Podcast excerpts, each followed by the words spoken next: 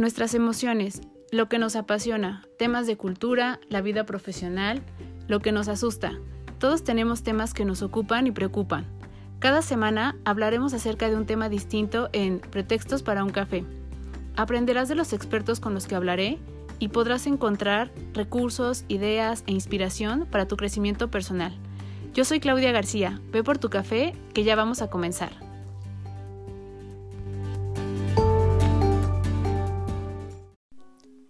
Todos, bienvenidos a un episodio más de Pretextos para un café y espero que ya tengan su café a la mano y que estén listos para que hablemos acerca de otro tema. La verdad es que el tema del día de hoy es un tema que nació eh, de una recomendación de una película y la verdad es que algo que me ha gustado es que últimamente he encontrado eh, películas, libros o temas eh, por casualidad, por alguna recomendación también y me ha hecho ver algunas características acerca de algunas algunos temas o de algunas situaciones que se pueden bien representar en cuanto a lo que estamos viviendo hoy en día, en cómo son los mecanismos que tenemos para defendernos acerca de ciertas situaciones, de cómo es eh, y cómo respondemos como humanos ante problemas, ante situaciones que para nosotros pudieran ser nuevos o eh, que nos pudieran representar alguna dificultad y cómo eso nos ayuda muchísimo para crecer y para ser un ejemplo en estas historias hacia los demás.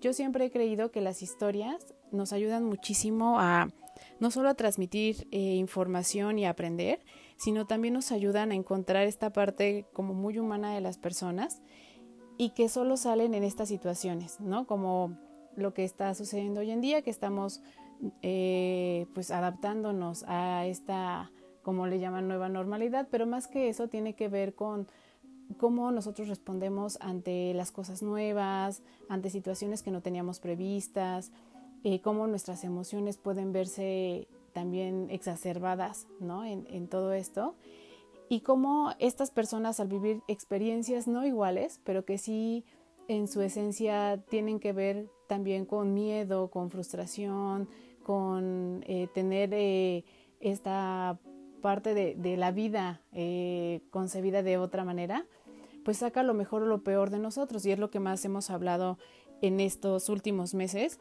cuando decimos que situaciones como la que estamos viviendo ahorita de pandemia, de crisis económica y demás, como esto puede sacar lo mejor o lo peor de nosotros, ¿no? Y que lo vemos todos los días.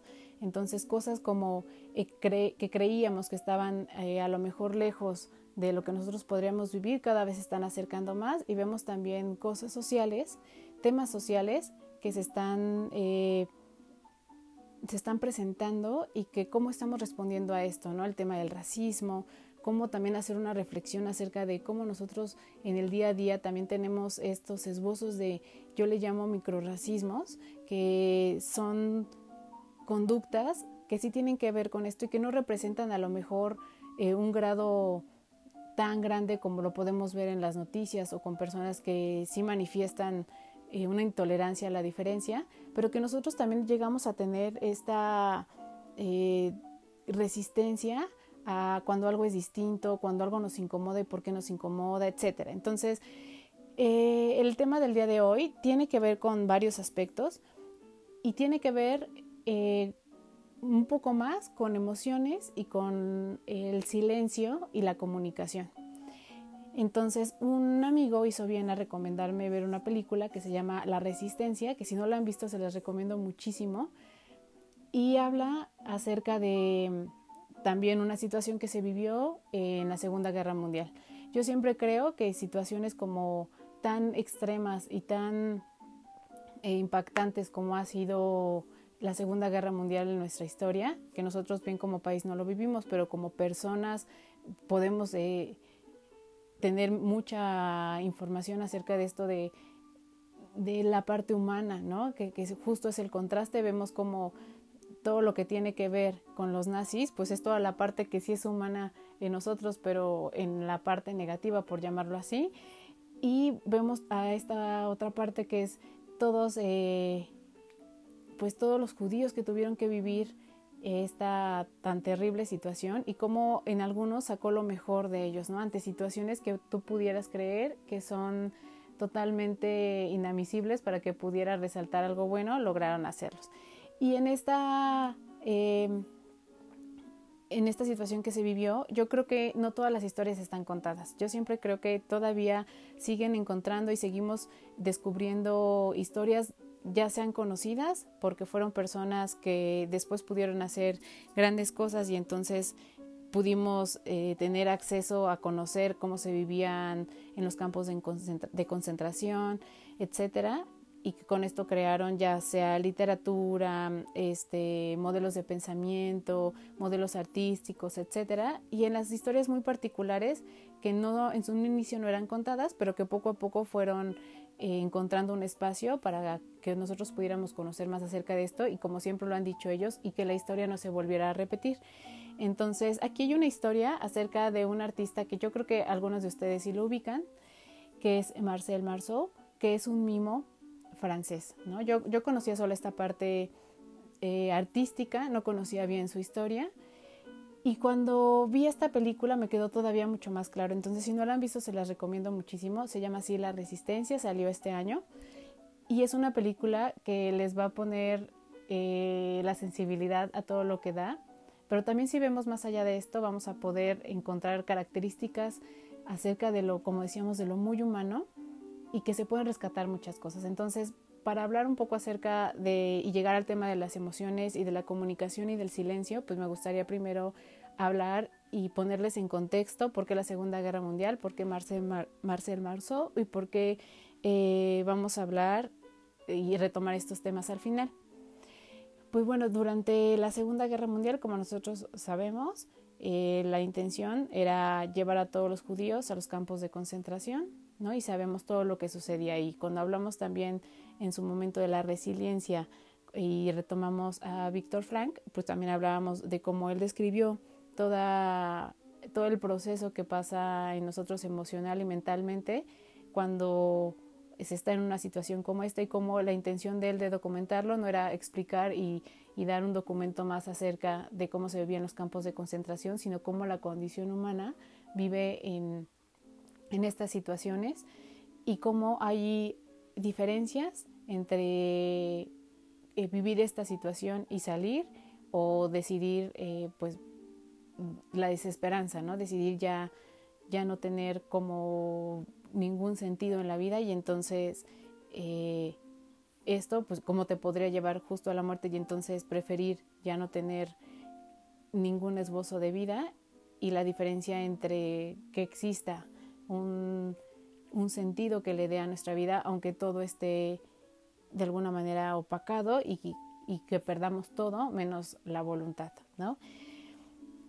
Y entonces conociendo esto sabemos cómo así, cómo fue la manera en, cómo los persiguieron, cómo llegaban, cómo se enteraban acerca de si se iban acercando o no, qué idea tenía de lo, tenían de lo que se vivía en los campos de concentración, la incertidumbre de no saber que de repente de un momento a otro podían llegar y podían llevarte a ti y a tu familia y entonces qué iba a suceder allá cuando estuvieran en los campos de concentración y saber que, que lo que te esperaba ya pues podría ser todo y imaginarte todo y nada es casi lo mismo. Entonces esta complejidad y este sentimiento de, de miedo constante, de incertidumbre, de temer por la vida misma, eh, por tu vida y por la de los demás, yo creo que no tiene una comparación ni siquiera con lo que estamos viviendo ahorita. Para mí sigue siendo el evento más fuerte que, que pudo haber existido en la historia y que si bien ahorita nosotros pues estamos en una situación en la que también tenemos miedo,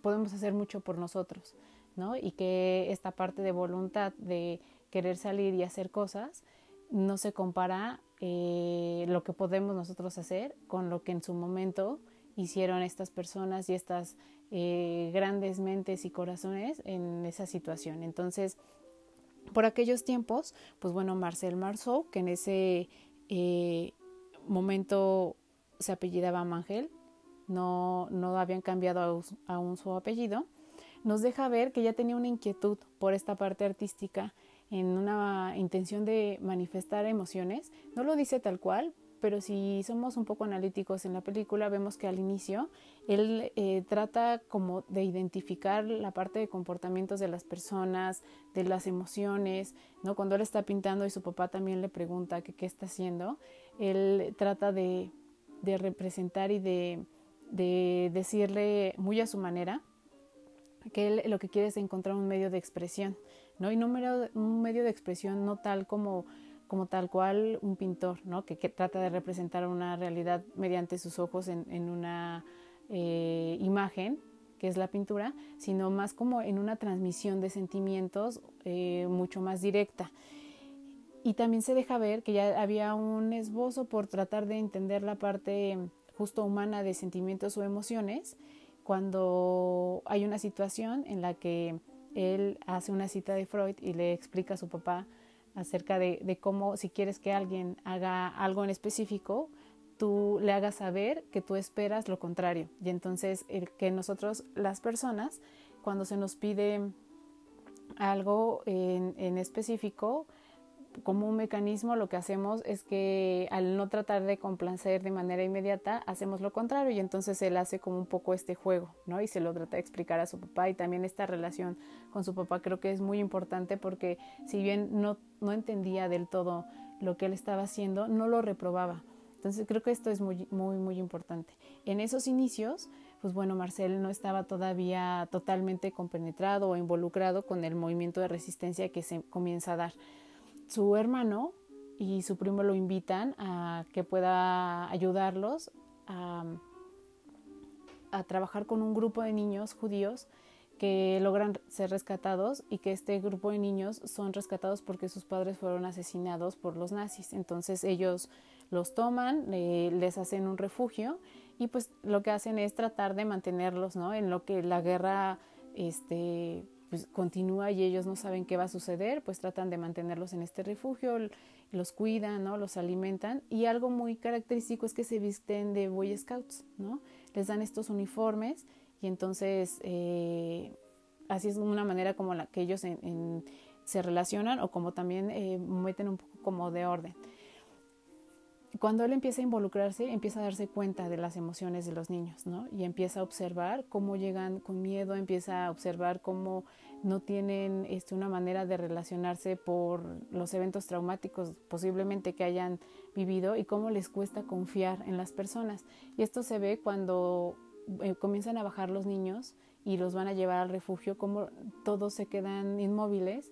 Y aquí es el primer... Eh, la primera interacción que tiene Marcel con los niños, ¿no? Y lo hace por medio de juego y de las emociones. Hace este ah, cambio de cara que, que todos hemos visto en los mimos y que en algún momento nosotros hemos jugado con eso y entonces pasa su mano y cambia el, semblante. Eh, él pone el semblante de, de, la cara de los niños que era un semblante plano, ¿no? De manifestación de emociones plana y entonces cambia esta cara plana, por llamarlo así, pasando la mano por una sonrisa. Y entonces los niños por imitación sonríen, ¿no? Y entonces así como gana la confianza para poder llevárselos al refugio. Cuando está ahí, también observa que los niños están como un poco ensimismados, no quieren interactuar con alguien más, y entonces comienza mediante el juego, sí mediante el juego, pero también con esta parte de manifestar eh, una comunicación con elementos que no existen donde lo único que hace es representar emociones y acciones, ¿no? Y representarlas de manera imaginaria como sabemos que lo hacen los mismos. Entonces los niños este, comienzan a interactuar con él y es así como comienza a darse esta confianza. Se ve eh, que de inmediato, bueno, pasa o intuyes que pasa un poco de tiempo y entonces los niños ya están totalmente eh, compenetrados con la dinámica, con las personas que están ahí, ¿no? Y uno de ellos es con él y tienen un poco como de preferencia hacia él, seguramente por este tipo de juegos, juegos que comenzó a, tener con ellos. Cuando ellos se dan cuenta el, movimiento que comienza a surgir, que eh, las,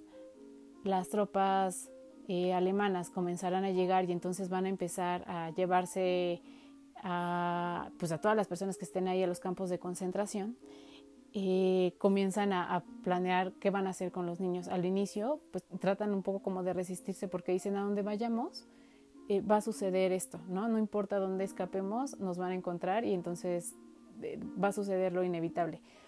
Y idean mediante el juego llevarse a los niños. Aquí hay otra característica importante. Nosotros hoy sabemos que una manera de comunicarnos con los niños y de poder conocer acerca de ellos, incluso de manera terapéutica, el juego es muy importante para los niños, ¿no? Es una manera de llegar a ellos por medio de las emociones y que ellos puedan representar también las emociones y de brindarles eh, seguridad, brindarles un espacio para la expresión, etcétera. Entonces aquí también se ve cómo mediante un juego él trata de, primero hacer ensayos de qué hacer en caso de que empezaran a llegar estas, eh, estos militares alemanes y entonces cómo tendrían que actuar ellos. Y él empieza a, como a un poco a jugar con ellos y decir, ah, bueno, nos subimos a un árbol y entonces hacemos este, como que nos escondemos y las mismas personas que están ahí, los otros adultos se desesperan un poco porque tratan de de asegurarse de que los niños puedan entender, pero en ese aseguramiento y esa desesperación que de la necesidad o por la necesidad de salvarlos, pues eh, de repente como que no se dan cuenta que si los niños no entienden, pues no van a poder ser, este, no van a cumplir con el objetivo. Y lo que hace una vez más este Marcel es jugar con ellos, ¿no? Y entonces les dice, me gusta mucho lo que les dice porque menciona justo en una dinámica donde se sube un árbol para enseñarles que se tienen que ocultar, les dice, no, no, no, no te tienes que ocultar. Lo que tienes que hacer es formar y ser parte del árbol, te vuelves una parte del árbol. Y entonces es aquí donde comienza también la parte de la comunicación, porque él tenía una manera muy singular de ver las cosas. Y siempre el ver las cosas desde otra perspectiva nos ayuda muchísimo, ¿no? Y entonces está justo yo lo, lo entendí así como un enunciado puede hacer toda la diferencia de cómo vas a hacer una dinámica y cómo no puedes caer a lo mejor en el miedo, porque si te dicen te tienes que ocultar, en tu mente de inmediato lo que tendría que hacer es como pensar en, ah, en la parte que a lo mejor donde haya más follaje, ah, entonces no voy a hacer ruido, ah, entonces eh, todo ese tipo de cosas seguramente te va a dar miedo, te van a generar un poco como de angustia, de ansiedad y, y esto puede ser, puede jugarte en negativo para el objetivo. Pero si alguien te dice eh, algo distinto como tiene a tener que ocultarte, te lo menciona como formas parte y te vuelves parte del árbol, tu concepto es totalmente distinto. Y seguro hasta la manera de actuar, de accionar y de tener una idea para también aportar será totalmente distinta. Entonces aquí este tipo de cosas son las que enriquecen muchísimo a la película. Lo que sucede más adelante es que justo este Marcel, pues bueno, se lleva a los niños y dice, ¿qué hacemos? ¿Cómo hacemos para asegurarnos que ellos en el transcurso de, de, este recorrido y nos vayamos a encontrar en situaciones en las que podamos estar en peligro, podemos asegurarnos de que ellos estén bien o que no vayamos a, caer justo por, por el miedo en, en un acto que nos pueda llevar a que nos descubran y entonces no se cumpla el objetivo pues decide nuevamente jugar, ¿no? Y entonces lo que hace con, estos pequeños, que eran más o menos 80 niños a los que eh, querían salvar, es que en este camino a conducirlos y evacuarlos a Suiza, que ese era el objetivo para, para poder eh, pues, eh, asegurarse de que iban a estar todos a salvo, es que les dice que van a tener una excursión a los Alpes, ¿no? Y entonces con sus uniformes de Boy Scouts y demás, él comienza a llevar esta travesía y, de inmediato tú empiezas a pensar y a darte cuenta de, cómo ante el miedo, ¿no? Y ante esta responsabilidad tan grande y ante esta sensación, eh, pues, continuamente de adrenalina, de, pensar que en algún momento puede llegar a alguien, de que puede suceder algo en el camino, de que pues, vas, vas no preparado para, para estas situaciones que se puedan encontrar ante todo este miedo y este mar de emociones, pues ellos eh, deciden ir con, con, los niños y son el sostén y la parte de, de, asegurarse también que ellos lo vivan de una manera no traumática, ¿no? Y esto es algo que vimos mucho o que nos hemos encontrado mucho en las historias que vemos acerca de, de esta situación de la Segunda Guerra Mundial, ¿no? En los campos de concentración, en los guetos, etcétera, de cómo siempre hubo una intención eh, en algunas situaciones de los adultos por tratar de que los niños lo vivieran de otra manera, ¿no? Y que tuvieran una versión distinta de lo que estaba sucediendo y proteger de alguna manera así no solo la vida de ellos, sino también la parte de sus emociones, ¿no? Y de cómo vivían esto y de qué iba a suceder después.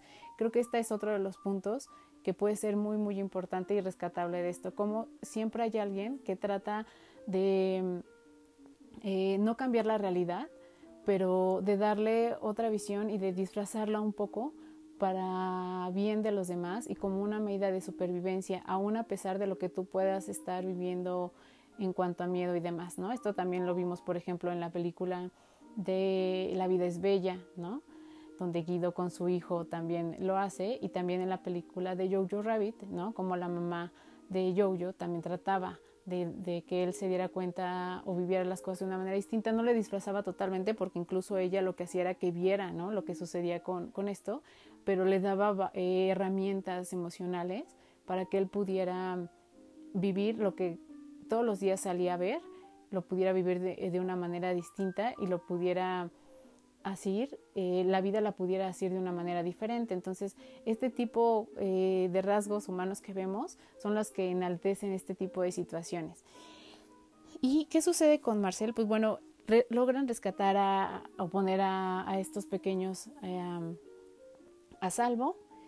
Y este, pues Marcel comienza más adelante ya a hacer lo que es su vida artística, ¿no? Y comienza a estudiar y a ya compenetrarse más en esta parte de, de las representaciones físicas sin palabras. Y aquí también viene otra parte importante porque él crea también todo un método, ¿no? Y él comienza a darse cuenta y para esto tienes que ser muy observador acerca de cómo se manifiestan las emociones, ¿no? Y hay una eh, dinámica muy representativa acerca de él y que seguro es, es, una de las que más hemos visto todos, que es como una emoción se le queda en la cara como si fuera una máscara y entonces esta emoción, eh, pues él trata como de quitarla y no puede y entonces en todo este eh, juego que hace acerca de querer desprenderse de esta máscara, de esta emoción, eh, hace como todo un drama, ¿no? Para poder hacer que, que esto cambie y al final se la quita.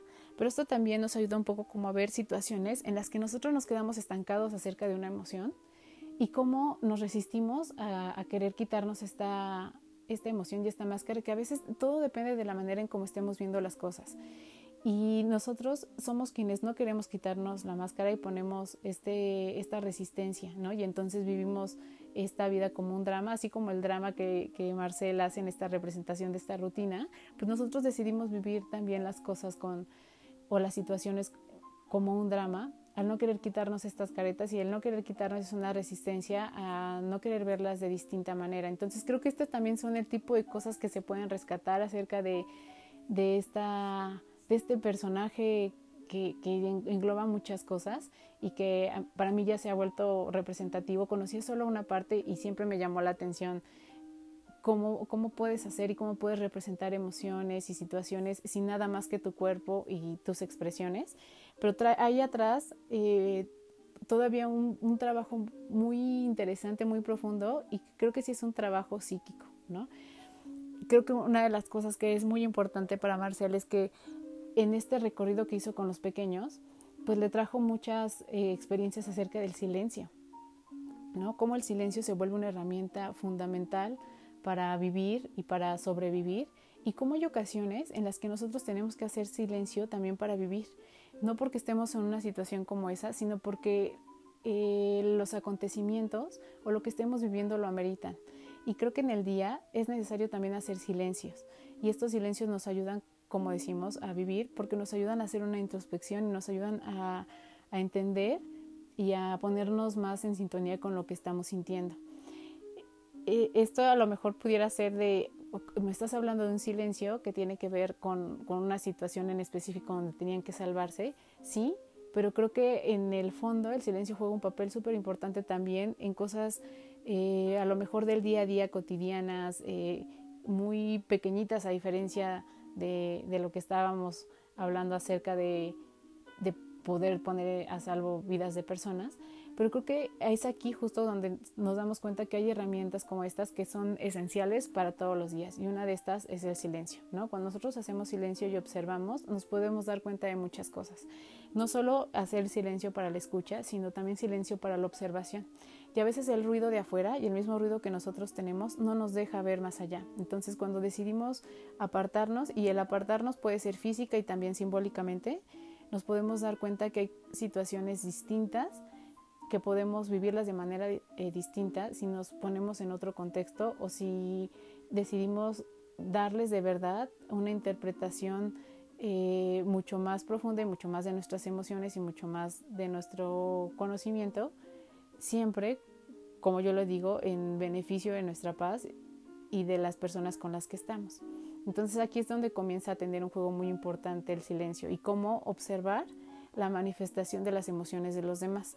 Para nosotros puede ser muy fácil decir, ah, bueno, la muestra de, de, la emoción de la alegría generalmente es una sonrisa y los labios son, las comisuras de los labios van hacia arriba, ¿no? Las, los ojos este, tienen cierto tipo de expresión que es distinta a la del, a la del miedo, este, nuestra, los pómulos se levantan, este tipo de cosas pero todo esto se hace de manera inconsciente. Quienes estudian eh, más la, la, manifestación de las expresiones eh, físicas y del lenguaje no verbal, pues bueno, lo tendrán mucho más elaborado, pero esto en realidad es algo inconsciente, ¿no? Y aprendemos a comunicarnos y a decirlo así y entenderlo así. Y, y también respondemos de manera este, automática y sin pensarlo a estas emociones porque ya las tenemos aprendidas. Pero si nos damos esta chance de poder verlo, nos podemos dar cuenta que justo en el tema en el que a veces eh, podemos eh, caer en situaciones en las que las palabras pues a veces no hacen match con lo que vemos eh, físicamente y no nos damos cuenta que, que, es esto lo que está sucediendo, solo como que decimos, no sé, no le creí mucho, pero si somos mucho más observadores nos podremos dar cuenta de eso, ¿no? Y, entender que también en cada uno de nosotros se manifiesta, manifiesta de manera distinta. Las personas que tienen como las emociones de repente o la representación de las emociones muy plana, también eh, el observarlo nos podremos dar cuenta de por qué sucede esto, ¿no? En qué situaciones, qué quiere decir esta, esta actitud un poco como de no querer demostrar lo que sentimos mediante expresiones este, físicas, etcétera. Entonces eh, creo que esto es muy importante y esta es una de las cosas que enriquece muchísimo la expresión artística de Marcel. Y aquí es donde vamos a entrar mucho más de lleno a la parte del silencio. El, silencio creo que es algo a lo que no estamos acostumbrados. ¿Por qué? Primero porque todos dicen ¿no? que cuando nacemos, nacemos eh, echando un grito como un grito de vida que es el llanto y entonces comienza todo el mundo de los sonidos, ¿no? Y de repente el silencio eh, pudiera representarnos la ausencia de cosas, este, pudiera representarnos el, la nada, ¿no? O sea, como este tipo de cosas, pero yo creo que no. Al día de hoy el silencio se ha convertido en un canal de comunicación muy importante, porque justo el ruido, las palabras y el querer imponer también nuestras ideas de repente en una conversación se vuelven eh, una limitante para poder comunicarnos con los demás y comunicarnos con nosotros mismos. Por ejemplo, yo cuando eh, recomiendo que podamos hacer al final del día una recapitulación de lo que hicimos y entonces pensar en lo que hicimos bien, lo que podríamos este, hacer mejor y las cosas que ya no queremos repetir, ¿no? No solo pensarlas, porque generalmente lo que hacemos es nos vamos a dormir y comencemos a pensarlas, pero entre esos pensamientos se nos atraviesan otros, ¿no? Y es, y es normal porque nuestros mecanismos de pensamiento, nuestros procesos de pensamiento son así. Siempre estamos, eh, mientras estamos trabajando, estamos pensando en algo de casa y mientras estamos haciendo algo que tiene más que ver con algo personal, estamos pensando en algo del trabajo, etcétera. Entonces, no estamos acostumbrados a eso y creo que una manera de hacerlo es escribiendo. Y cuando hacemos esto escribiendo, hacemos silencio y estamos eh, con nosotros y estamos escuchándonos. Entonces, este es un primer ejercicio en el que vemos que el silencio es muy importante también para nosotros mismos y cómo al hacerlo con los demás les estamos dando una invitación para que puedan expresar y decir algo. Siempre un silencio da muchísimo espacio para que la otra persona pueda expresarse y estamos incluso en este silencio y sin ninguna palabra estamos diciendo que estamos receptivos a escuchar lo que la otra persona piensa, siente y que esto es una muestra que ya lo hemos hablado en otros episodios también de, un, de lo que llamamos o, o, llaman economía de caricias, ¿no? La escucha y el ser receptivos tiene que ver con esto. Eh, entonces, si vemos, el silencio tiene ya diferentes interpretaciones en nuestra vida y creo que es algo que, con lo que tuvimos también que lidiar el, al día de hoy eh, mientras estuvimos en cuarentena. Digo mientras estuvimos porque estamos ya comenzando a salir, pero mientras estuvimos en esta parte de, de estar encerrados, hubieron momentos de silencio. Y hay personas que tenían, por ejemplo, el radio o la televisión prendidas porque dicen es que necesito escuchar como que hay movimiento, porque no puedo estar con pues sin ningún ruido. Y esto también habla muchísimo. Y yo creo que muchos, al estar todo el día en un mismo lugar, tuvimos que sí tener espacios en donde tuvo que estar apagada la televisión o el radio, ¿no? Y entonces esto pues nos daba espacio a, estar con nosotros y hablar con nosotros. Y eh, para los mismos esto es muy importante. En el método que, empieza a trabajar Marcel Marceau, pues justo él habla acerca de, primero, él, pone tres planos y un plano, el primero es eh, las manos del mismo, lo, lo, que nosotros conocemos que son las palmas hacia enfrente. Y estas palmas hacia enfrente representa justo el contacto hacia afuera, ¿no? Y cómo, cómo estamos haciendo y abriendo que esta comunicación va dirigida a alguien.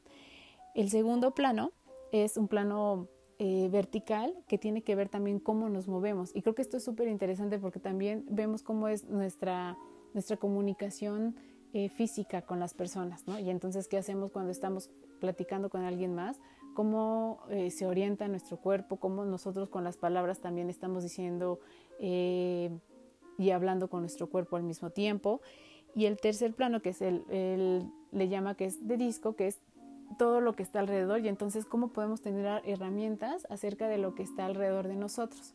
Que si bien ellos no tienen nada más que su cuerpo, eh, para ellos son, son muchas herramientas, ¿no? Y entonces esta eh, metodología y esta manera de, de tener una expresión artística como lo hacen los mismos, le llaman que es una metamorfosis del espíritu y de la forma. Y entonces, la verdad es que sí, porque estás sacando ¿no? emociones y acerca de ti hacia afuera y también les estás dando una, pues como un, una forma, como lo dicen ahí, al hacer una representación física.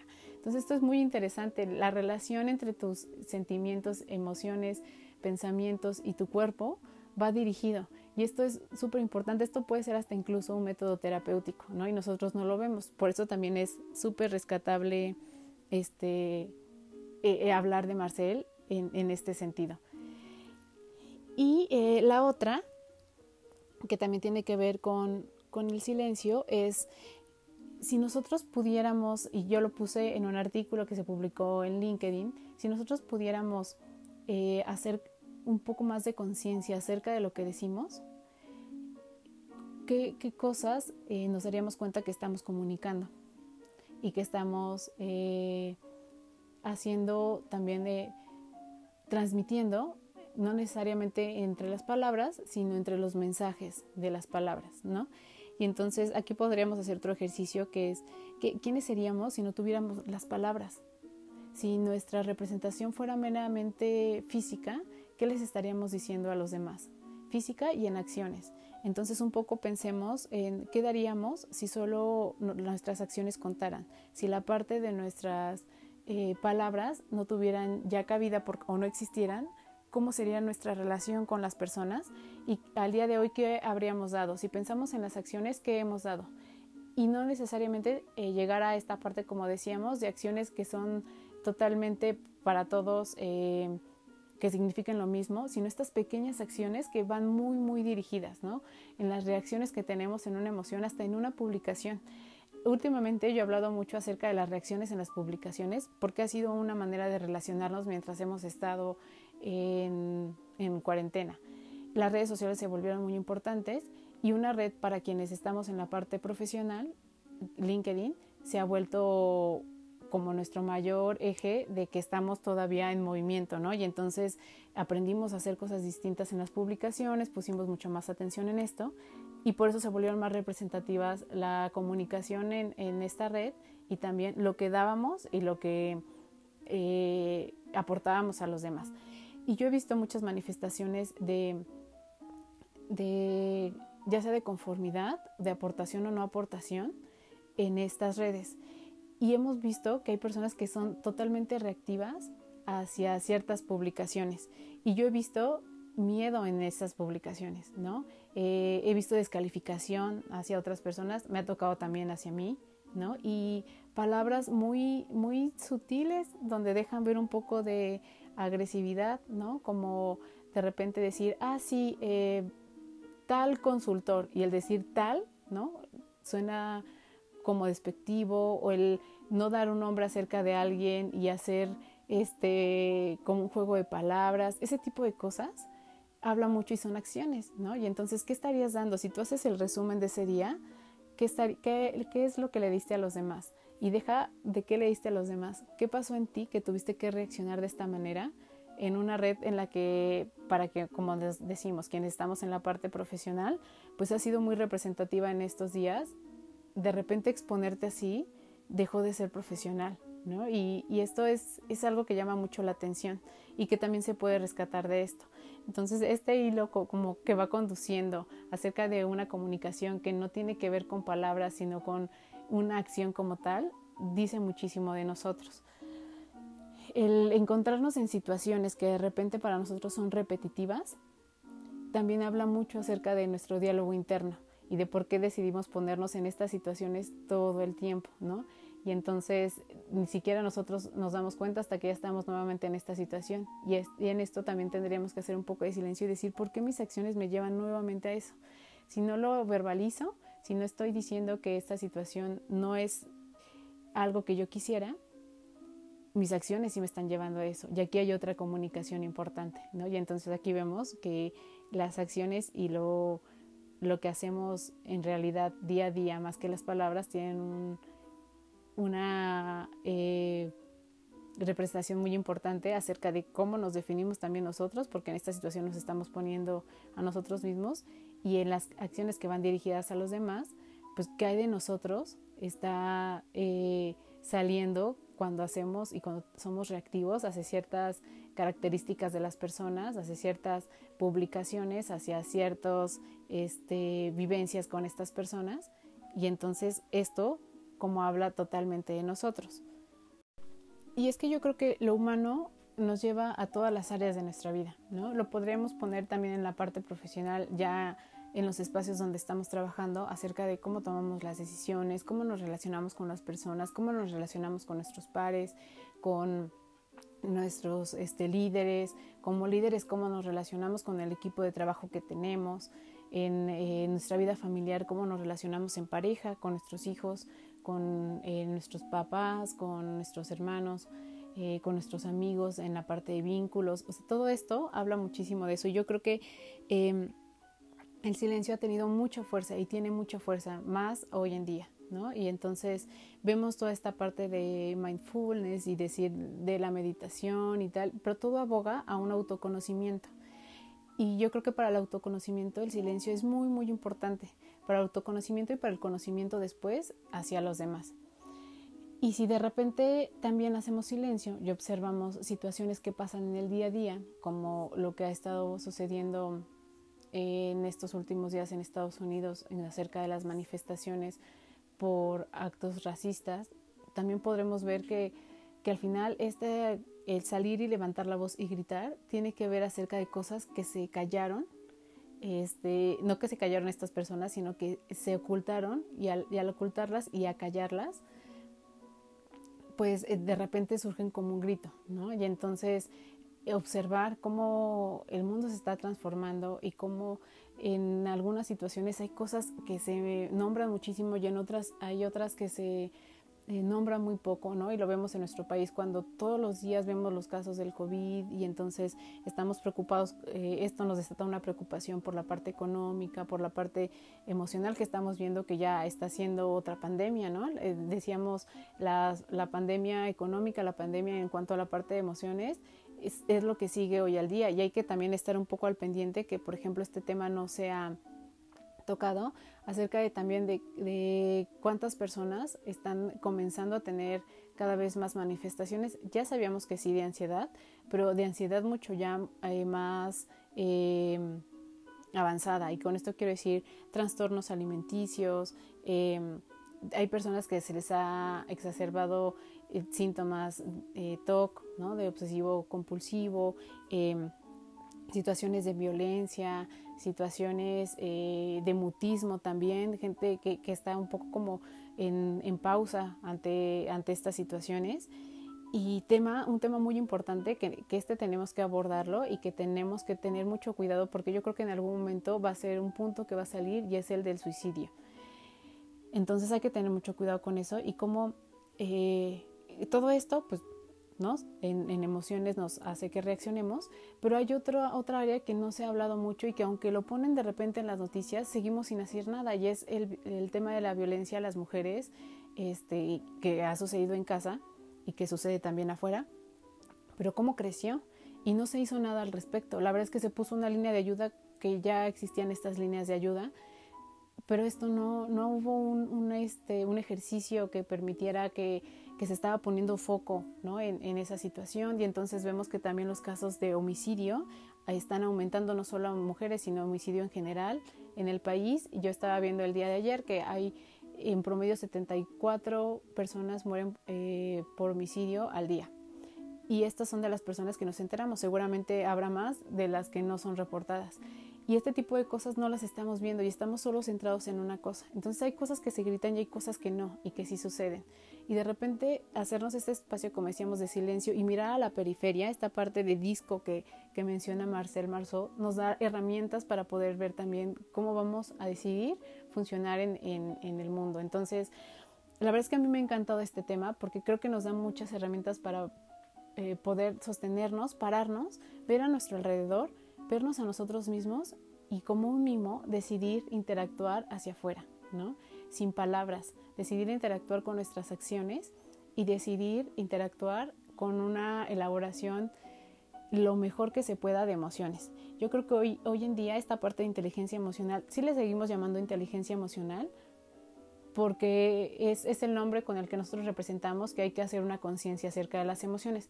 Pero yo creo que en situaciones como las que estamos al día de hoy, la inteligencia emocional no es tanto como el qué debo hacer, sino lo que mejor puedo hacer con las herramientas que tengo en este momento. Entonces, cuando de repente vemos que hay personas que trabajan acerca de estos temas y que eh, lo limitan solo a una teoría, a un autor, que pueden ser los, los más representativos, sí, pero también tenemos que darnos cuenta que estamos en una situación diferente y que aquí tienen que intervenir también este otro tipo de temáticas como el duelo, como este como decíamos el autoconocimiento, como la parte de la ansiedad y que todo esto conlleva a diferentes saberes que si bien es en la parte de salud emocional, salud mental, etcétera, eh, no todos somos expertos en todo. Entonces, por ejemplo, yo podría hablar sí acerca de este tema, pero necesitaría tener a mi lado a alguien que sea experto en duelo también para que me ayudara a, elaborar esta parte o, que, o, alguien que sea experto en, terapia de pareja o alguien que sea experto en terapia con niños o alguien que sea experto en este cómo eh, trabajar y cómo llevar en familias con eh, eh, sí familias o padres que tienen hijos con autismo y entonces todo esto hace una mezcla acerca de, las cosas que podemos hacer y nos damos cuenta que no está solo limitado y que esta inteligencia emocional ahora va a tener que tener también otro, otro revés y entonces darnos cuenta que tienen que entrar otros saberes y que hoy en día no nos podemos exigir tanto y que sí pueden ser herramientas que podemos tener, pero darnos cuenta que mientras más eh, observamos a nuestro alrededor, por ejemplo, este justo el ejercicio que hice ahorita, nos damos cuenta que necesitamos a los demás y que entonces podemos hacernos de más herramientas y que también el, el pararnos y mirar a nuestro alrededor y hacer silencio y tratar de elaborar qué es lo que está sucediendo nos va a ayudar a actuar, ¿no? Y como decíamos, sin eh, presionarnos y sin tener que decir que esto es el deber ser y que las cosas son así, porque ahora estamos en una situación distinta y no exigirnos tanto de esto, sino sí darnos cuenta qué herramientas tenemos y con eso hacer lo mejor posible y brindar lo mejor posible a los demás. Entonces, como siempre me quedo un poco limitada en los temas, yo creo que este tema este, sí voy a hacer una segunda parte porque está muy interesante. La verdad es que este método de Marcel Marceau, lo que vivió, todo lo que conlleva una representación artística sin palabras, em, en donde estamos hablando con nuestro cuerpo y demás, trae, trae muchos, muchos temas y muchos puntos que son muy interesantes. Entonces, solo a manera de resumen, lo que tratamos de hablar el día de hoy fue acerca de cómo las emociones eh, son muy importantes y lo que hacemos con ellas es eh, algo que determina lo que va a suceder después. Lo vimos en la historia de, de este acto heroico de Marcel Marceau, ¿no?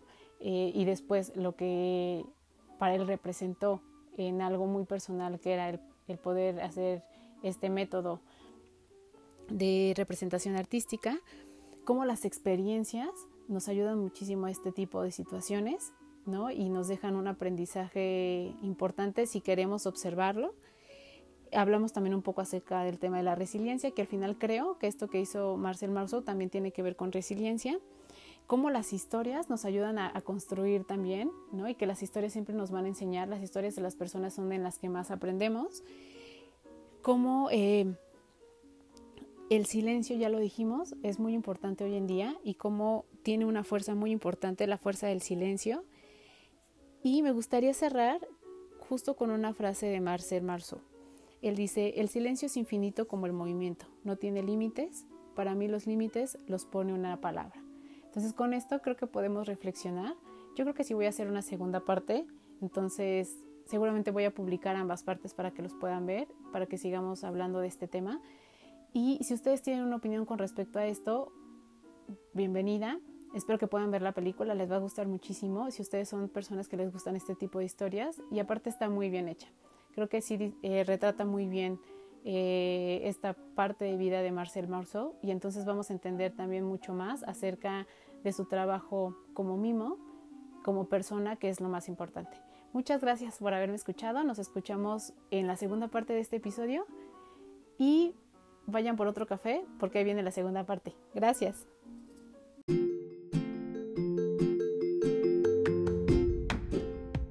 Muchas gracias por estar aquí. Nos escuchamos en el próximo episodio con un pretexto más para hablar de otro tema.